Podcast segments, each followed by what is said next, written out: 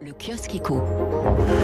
Les grands titres de la presse économique ce matin avec pour commencer une question. Le gouvernement en fait-il suffisamment pour les jeunes? Question posée par les échos à un panel de Français dans un sondage Opinionway. Eh bien la réponse des Français est sans ambiguïté. Non, l'exécutif n'en fait pas assez pour les jeunes. Plébiscité notamment l'extension du RSA au moins de 25 ans. Mesure poussée par la gauche et les syndicats étudiants mais que la majorité ne veut à aucun prix. Emmanuel Macron en tête. Hein. 68% des personnes interrogées sont favorables à cette extension du RSA au moins de 25 ans. 73% euh, des électeurs d'Emmanuel Macron au premier tour. Il y aura là évidemment un sujet pour le président au moment de la présidentielle l'an prochain. Face à lui, qui le président aura-t-il dans les urnes dans un peu plus d'un an? Le second tour le plus beau, probable, hein, dit-on dans les sondages ces derniers jours, eh bien le voit face à Marine Le Pen. Marine Le Pen que le Parisien voit elle face au mur de l'économie. Justement, tout le monde croit la phrase est d'elle, hein, qu'elle est une branque en la matière. Marine Le Pen à qui colle une image étatiste. Pourtant, elle a évolué. Euh, savez-vous par exemple qu'elle ne défend plus la sortie de l'euro ni de l'Union européenne Le Figaro Saumon met lui à la une ce matin Joe Biden qui veut sevrer l'Amérique pétrole, du pétrole.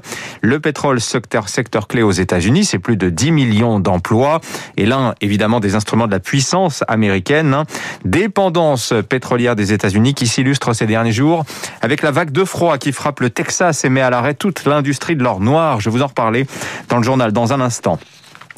Euh, dans à la une du Wall Street Journal, le match entre Tim Cook et Mark Zuckerberg, ces deux-là, euh, patron d'Apple et Facebook, ne se parlent plus en cause euh, la mise à jour prochaine d'iOS qui permettra aux propriétaires de produits Apple de bloquer les trackers publicitaires, ce qui mettra à mal évidemment le cœur même du business de Facebook qui songe à une action en justice. Enfin, terminons avec un papier inquiétant pour le moins dans les échos sur cinq futurs possibles selon le think tank Futurible.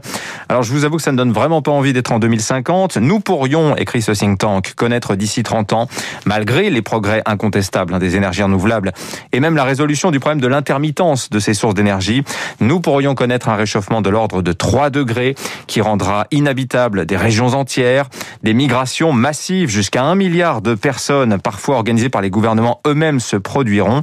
Une multiplication des pandémies type Covid est aussi malheureusement à redouter.